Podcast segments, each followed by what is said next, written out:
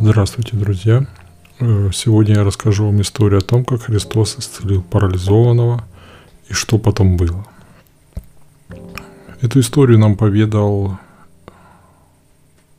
э, евангелист Матфей в своем Евангелии. Итак, Евангелие от Матфея, глава 9, стих 1-8. Иисус вернулся к лодке, переправился на другой берег и прибыл в свой город. И тут люди принесли к нему на носилках парализованного. Видя веру их, Иисус сказал парализованному, «Не бойся, юноша, твои грехи прощены». При этом иные из книжников говорили про себя. Он богохульствует. Иисус же, зная, о чем они думают, сказал им, для чего вынашиваете вы в сердцах такие недобрые мысли? Что легче сказать? Твои грехи прощены? Или встань и иди?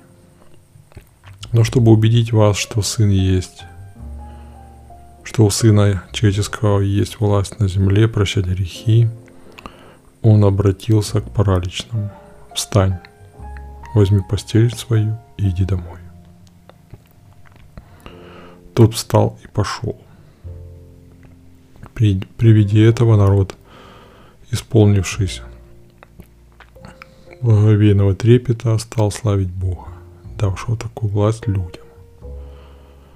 Ну и вот несколько мыслей появляется после всего этого. Мы опять видим, что для некоторых закон превыше здоровья человека.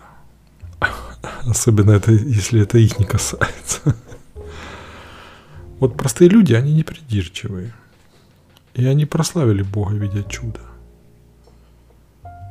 А законники и фарисеи так и не прославили Бога, видя, как Христос исцелил человека. Вот что бывает, когда веришь, не веришь даже, неправильно я выразился, не веришь тому, что было и то, что ты видел.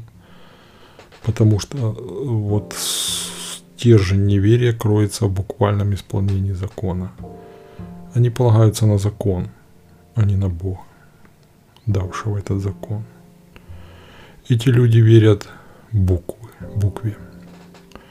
Для них Бог – это буква, это текст, написанный в законе, который, которому нужно следовать, а не живой человек. А ведь мы все знаем, что любой человек есть образ и подобие Бога. Ну, сами вы видите из сегодняшнего Евангелия, что неверие в Бога кроется в буквах. Даже не в самих буквах. Сами буквы ничего плохого не несут в себе, а в том, как мы подходим к этому то ли мы учимся на этих буквах, то ли мы учим кого-то, а сами э, и не всегда даже и исполняем. Вот, потому